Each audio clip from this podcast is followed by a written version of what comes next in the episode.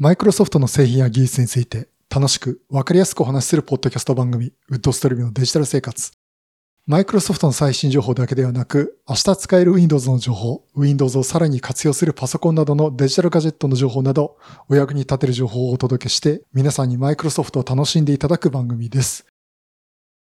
第674回目の配信になります。お届けしますのは木沢です。よろしくお願いします。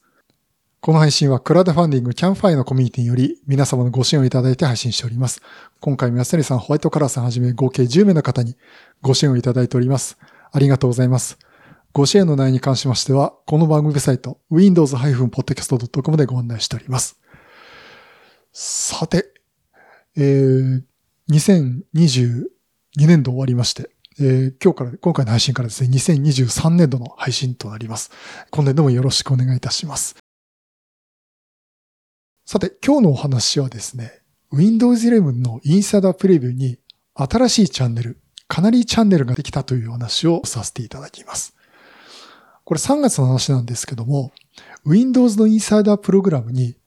カナリーチャンネル、もしくはカナリアチャンネルというのが新設されました。この Windows インサイダーというのは Windows の機能を先行して、マイクロソフトが社外に対して Windows を配ってテストする仕組みになっています。まあ、インサイダープレビュー、まあ、インサイダープログラムということでね、えー、皆さんにこう提供してるわけなんですけども、これ、あの、いくつか段階があります。このインサイダープレビューには、リリースプレビューチャンネル、ベータチャンネル、デブチャンネルっていう、この3つのチャンネルがあったんですね。これにですね、今回、かなり、もしくはカナリアって言っていいのかなまあ一応発音としてはかなりなんですけど、かなりというチャンネルが追加されました。これどういうものかというと、安全度順でいくと、リリースプレビュー、ベータチャンネル、デブチャンネルだったんですけど、さらにその上にですね、カナリというものが用意されています。これは基本的にそのデブチャンネルという、まあ、品質はともかくいろんな機能を先に入れて試してもらうというインサイダープレビューのさらに上になります。で、もちろんそのデブチャンネルと同じようにですね、機能追加をして試すものというものになっていまして、例えば Windows のカーネルだとか、新しい API だとかですね、そういった根の深いところをどんどん機能追加して試していくというものです。で、この変更していくものについては、将来の Windows に採用されるっていう保証は全くないんですね。まあそういうものがあのデブチャンネルだったんですけども、さらにこのカナリーチャンネルは、このビルドしてすぐにリリースする。例えばそのマイクロソフトの社内での検証もドキュメントもほとんど行わない状態でリリースするというものです。ですから本当に最新のホットな Windows が楽しめるというものになります。だから非常にですね、品質的に安定していないところもあって、入れるとですね、パソコンが使えなくなるという可能性もあります。まあ、マイクロソフトの方もそれを十分理解した上で入れてくださいねということにしています。で、さらにこのカナリチャンネルに入れた新機能をですね、すべてブログでは公開しないで、新機能が使えるようになったところで公開するというやり方をとっています。まあそういうことでね、新しいチャンネルができましたと いう非常に楽しいけど危険なチャンネルということになります。で、ここ出てくるね、かなり、まあカナリアですね。鳥のカナリア。これなんでカナリアっていう言葉が出てくるかというと、これもともとはですね、まあ語源としては、あの、炭鉱ですね。炭鉱に入るときに炭鉱夫の皆さんが鳥かごにカナリアを入れて入るんですね。で、例えばその炭鉱って毒ガスが出てる。例えばその一酸化炭素のような致死性のある有毒ガスっていうのが出てくる可能性があるんですけども、それを検知するためにカナリアを持ち込んで調べるってことをするんですね。で、これなんでカナリアかというと、このカナリアってその呼吸器関係に人間との違いがありまして、人間よりも多くのこう酸素を吸い込んで体の中に取り込むっていうことをしてるんですね。ですから、人間より敏感に吸い込んだ空気に反応することができるんです。つまり、カナリアがこう泣いてるとこに毒ガスが来ると泣き止んでしまうとかですね。まあ最悪こう、亡くなってしまうとかですね。えー、そんなことが起きて、えー、逆にそれによってここは危険だなっていうことが人間より先にわかるんですね。まあ、あの、無色無臭のガスっていうのを検知できるというところもあると思います。まあ、あの、過去にですね、そういったあの、毒ガスが発生するような危険な場所だとかっていうところにも、あの、警察の捜査員が鳥かごにカネレを入れて入り込むという、えー、そういうこともありました。実際ニュースにも流れたことがあります。まあそういう背景があってですね、じゃあ、あの、ひょっとしたら毒ガスがあるかもしれないって、そんぐらい危険だよというところで、まあカネリアっていう言葉を使っているようです。ちなみにこのカナリアを使って毒ガスを調べるって方法は1986年に禁止になったみたいですね。まあそんなところもあるんですけども、まああの、こういったね、カナリーチャンネルというところで、それであの従来のですね、新しい機能を先行して使ってみたいという方には、まあちょっと検証してドキュメント化もされている、まあ、デブチャンネルというのがおすすめですということで、マイクロソフトとしては推奨としてはデブチャンネルとしています。さて、これね、インサイダーピルビムは3種類って言いました。今回4種類になりました。この4種類どういうふうに見分けてるかというと、これ Windows の中のビルド番号という、この Windows を作りましたっていうこの番号ですね。ビルドってこ Windows をこうソースコードから作り出すためにこうビルド番号っていうのが増えていくんですけども。まあ、あの、そこのね、ビルド番号というもので、えー、判断します。で、通常あの我々が普通に使ってる Windows、これ現在でいくと22000番台。のビルド番号です。えー、今で言うと最新の Windows 11が22621.1413というのが、えー、最新の通常の製品版の Windows になります。で、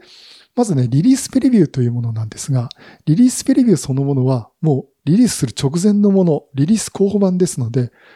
すぐこの次に出てくる Windows と同じ番号がつきます。だから Windows がリリースされる本当直前にリリースプレビューが出るんですけども、この段階では22000番台の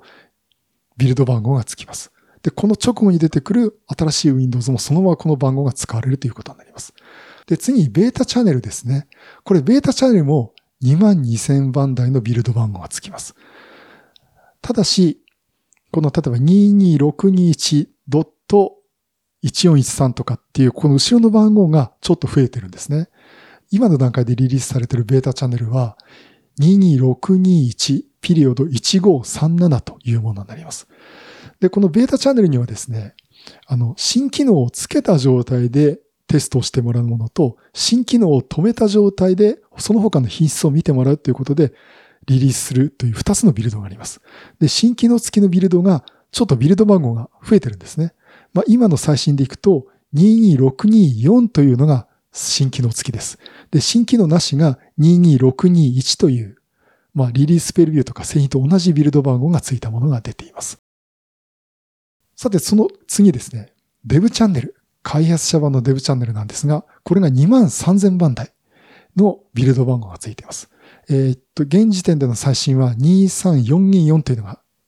最新版になります。そしてこのカナリーチャンネルはさらにその上、2万5000番台のビルド番号がつきます。で今の最新版が25330というのが最新版のビルドになります。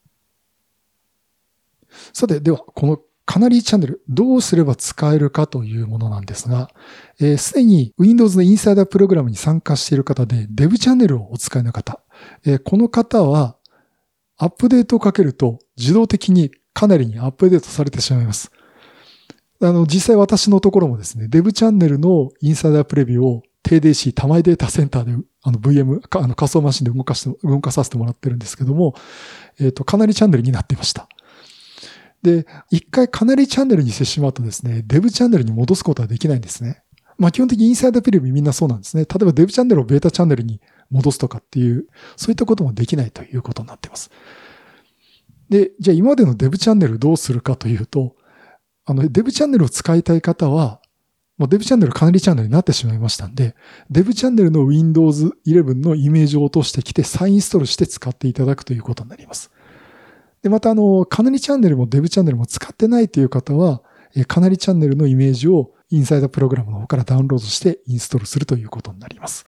で、実際ね、これどういう追い方を今してるかっていうのを見ると、例えばですね、カナリーチャンネルのビルド25324っていう、これ3月23日にリリースされたバージョンにはですね、こういった Windows の変更が加えられてるんですね。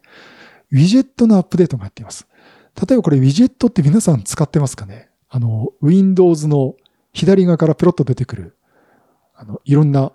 ニュースとかカレンダーとかの情報ですね。まあ、実際ちょっと皆さんお手元の Windows あれば、ぜひ試していただきたいんですが、Windows キーと W のキーを押していただきます。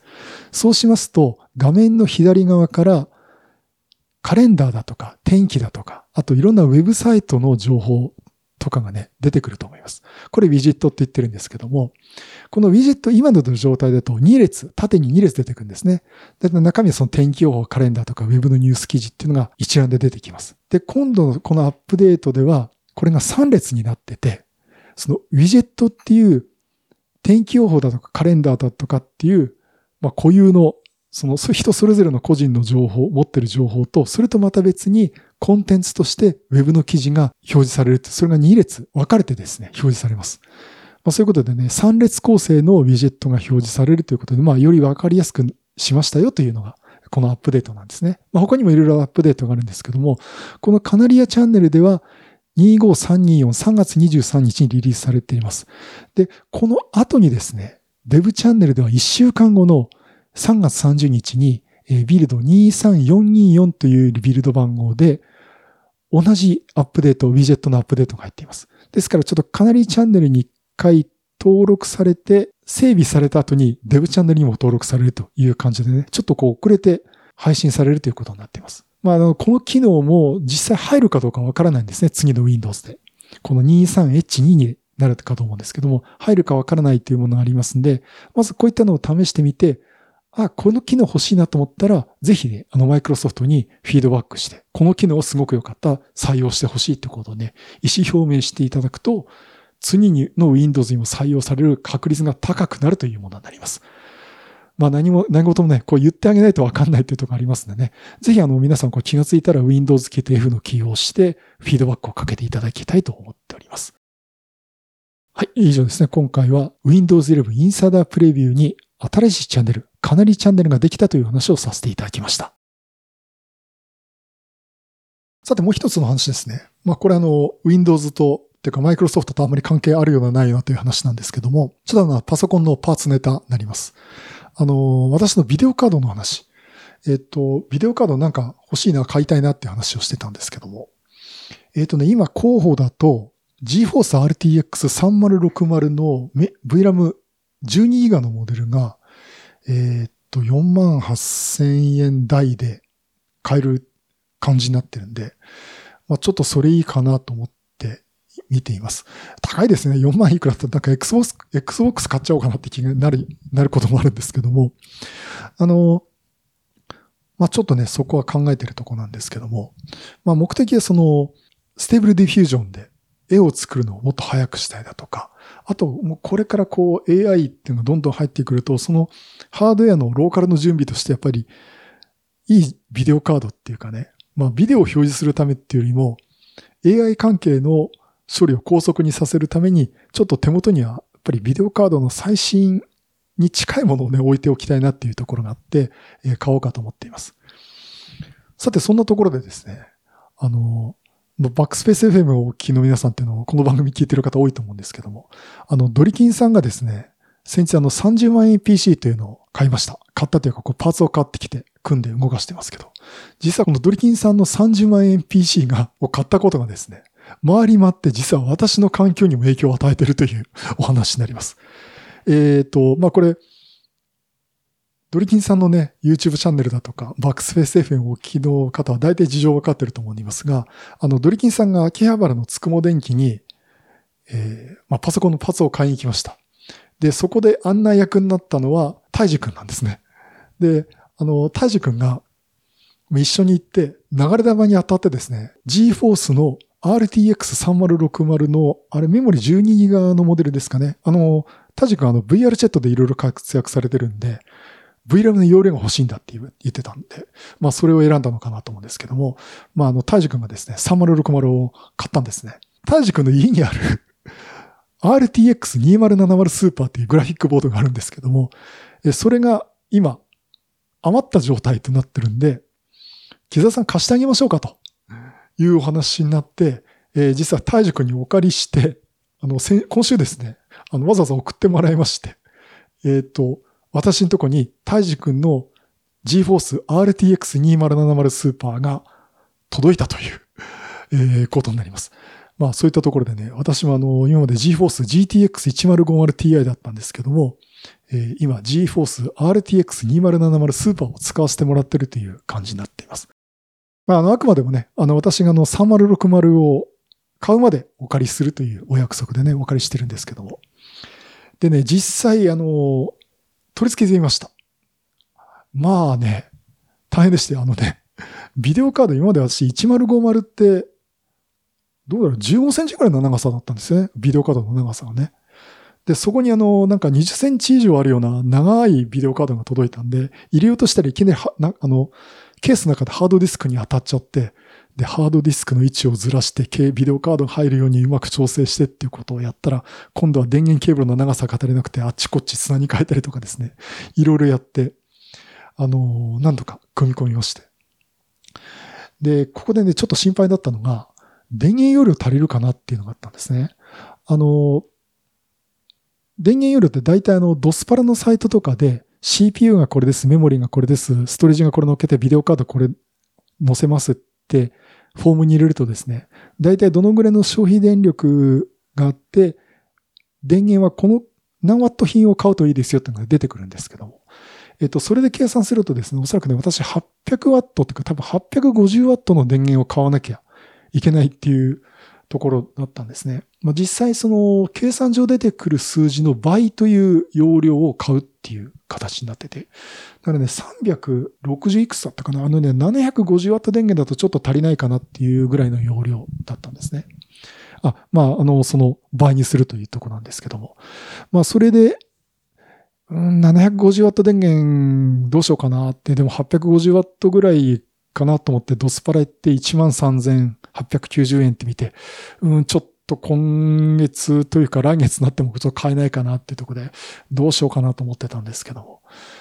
まあ、せっかくお借りしたんで2070使いたいんで。あ、でもその前に、あの、余裕を持って700、まあ、850W なんで、余裕持たなければ 600W でもとりあえず計算上動くことになってるんですね。足りるんですね。まあ、とりあえず入れてみるかと。で、おそらくこれ電源って容量いっぱいになるとそう、やる、だと、そういうの検出して、あの、ま、マザーボードが、あの、リセットかけるんですね。私そういう経験あるんですよ。電源容量足りない状態で使ってて、しばらく使ってたら電源がバチンと落ちる。あ、リセットするとかね、いうのはよくあったんで。あの、まあ、そうなったらちょっと考えるかと思って、あの、600W の電源で動かしてみました。えー、なんとか動きました。で、今でも動いてます。あとはその Stable Diffusion で、すごく負荷をかけた状態でも、全然あの問題なくね、問題なくてすごい中の人たちは頑張ってるかもしれませんけども、あの見た目が何とも問題なく動いています。まあそういうところで、まあとりあえず大丈夫かなと思ってますけどね。やっぱりそのうちこう、電源って経年劣化とかもありますしね。まああの、いずれ先々のことを考えたら電源も交換しなきゃいけないと思っていますが、えっと、今の私の構成が、インテル第9世代コアプロセッサー Core i5-9400F にメモリー 32GB、ストレージが M.2 SSD が1個と、SSD、SATA の SSD が2つにハードディスクが2台っていう、なんか結構いろいろ積んじゃってるんですけど、それの構成でビデオカードが GForce RTX2070 スーパーを入れて 600W の電源で動かしています。多分ギリギリっぽいんじゃないかなと思うんですけどね。えー、そんな状態です。ということでね、気にしてた電源問題は、とりあえず、今のところ大丈夫という状況になっています。さて、では、あの、目的の一つだったね、 Stable Diffusion で絵を作り出すのに、どのぐらい早くなったかというものなんですが、もうこれね、もびっくりですよね。今まで 512×768 ピクセルの絵を一つ、女の子の絵を一つ出すのにですね、3分30秒かかってたんですね。それがなんと7秒になりました。もう圧倒的じゃないかと。これね、30倍のエネルギーゲインがあるていう そんなようなところで、あのー、もうね、すごいですよ。たくさんもうポンポンポンポン、もう何やってんだと思うくらい絵を作り出してくれてます。まあ、あの、そういうことですごく効果があありましたね。で、やっぱりなんか GPU の性能っていう何テラフロップスっていうようなところでいくと、2070スーパーは、この3060よりも性能が高い。で、いろんなベンチマークをこう教えてもらったんですけども、あの2070スーパーの方がね、全然早いんですよね。あの全然っていうか、ちょっと早いんですよね。1割ぐらいかな。まあそんなところがあるんですけども、じゃあ2070スーパーってこれ買うといくらするかっていうと、中古で5万円という、あの、だから買った時はこれもっとすごい高かったんじゃないかなと思うんですけどね。まあ確かにね、60と30との、あれ、60と70との違いなんで、うん、やっぱりそこは違うのかなって思います。ただこれ発熱は結構ありますね。あの、 Stable Diffusion でフルで回してると、パフォーマンスモニターで見ると76度までですね、グラフィックボードの、てかチップか、の温度が上がるっていう、これ触ったら大変なことになるって感じですけどね。まあ、あの、そんな、えー、感じで動かしています。で、ちなみに他のところは、のソフトはどうかっていうと、例えばね、 DaVinci Resolve の32分のビデオのエンコードやってみました。これ今まで 1050ti では10分21秒かかってたんですね。で、これ2070スーパーにすると8分32秒になりました。若干早くなったという感じなんですね。だこれ聞くと、なんかやっぱりビデオのエンコードに関しては、ビデオカードの性能というよりは、やっぱ CPU の性能の方が効いてくるのかなというふうに思いました。でそうするとね、第13世代コアプロセッサーの Core i7 あたりかなとかね、まあちょっと思っちゃったりしてるんですけども。まあ、まあそんなところでね、あの、いろんなソフトね、これからまた試してみたいと思ってます。えっ、ー、と、そうだ、あの、フライトシミュレー、マイクロソフトフライトシミュレーターの 4K で動かせるかっていう、ちょっと舞い上がってみようかなっていうふうにね、思ってますけども。まあそんなんでね、あ、そうか、あとね、竜が如くの 4K で遊ぶと全然カクカクだったのがひょっとしたらサクサクになるかもしれませんので、まあそこでもね、ちょっといじってみようかなと思っています。まあそういうわけでね、あの、ちょっと今お借りして、まあいずれの3060を買う予定なんですけども、まあ、この新しいビデオカードね、いろいろ使ってみたいなと思っております。はい、以上ね、タイジ君からグラフィックボード、えー、GeForce RTX 2070スーパーをお借りしたというお話をさせていただきました。はい。第674回は Windows 11 Insider Preview の新しいチャンネル、カナリーチャンネルのお話と、えー、GeForce RTX 2070スーパーをお借りしたというお話をさせていただきました。まあそんなところで、えー、4月えいよいよスタートというところで。まあね、あのー、これから、まあ、2023年度、まあ日本企業の場合ですけどね、お仕事新しくされる方とかね、あとこう、就職される方とか、あと新しい学校に通われる方とかね、えー、おられると思います。あの、まあぜひね、皆さんこう頑張っていきたいと。まあ頑張っていきましょうということでね、えー、今年、今年度もよろしくお願いします。